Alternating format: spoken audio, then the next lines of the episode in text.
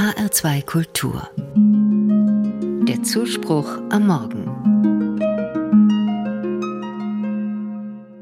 Gottes Friede atmet in uns. Mit diesem Satz beginne ich im Moment meinen Morgen.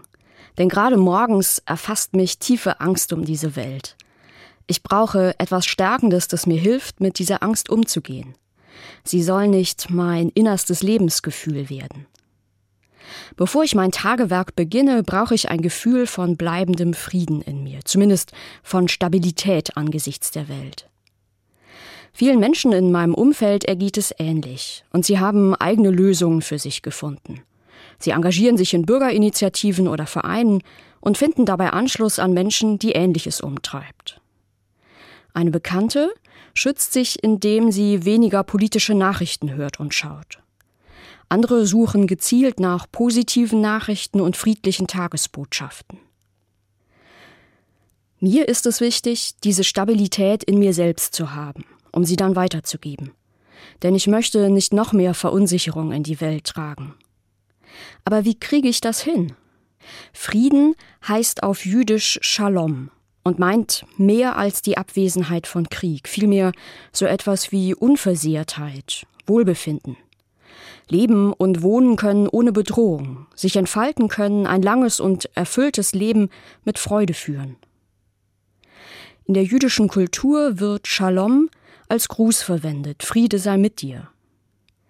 Wie wird nun aus diesem äußerlichen Gruß ein inneres Gefühl? Ich erinnere mich an eine weise Frau, die mir in allen Lebenslagen riet, mich auf das Atmen zu konzentrieren. Christine, atme dich dadurch. Ich nehme wahr, wie die Luft von selbst aus mir herausströmt. Nach einer Pause zieht sie wieder in meinen Brustkorb hinein und in meinen Bauch. Dabei weitet sie alle inneren Grenzen, Muskeln und Rippen, dehnt mich aus. Ich atme ein und stelle mir vor, ich könnte Gottes Frieden in mich hineinatmen.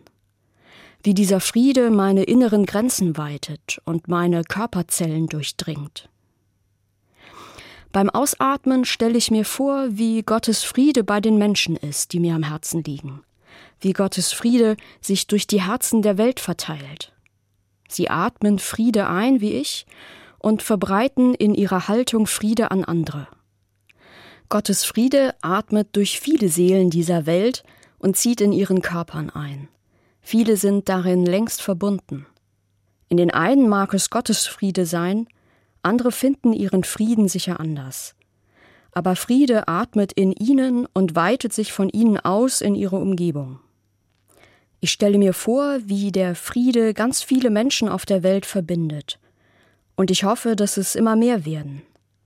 Dafür spreche und fühle ich meinen Satz am Morgen, der mich für den Tag stark macht.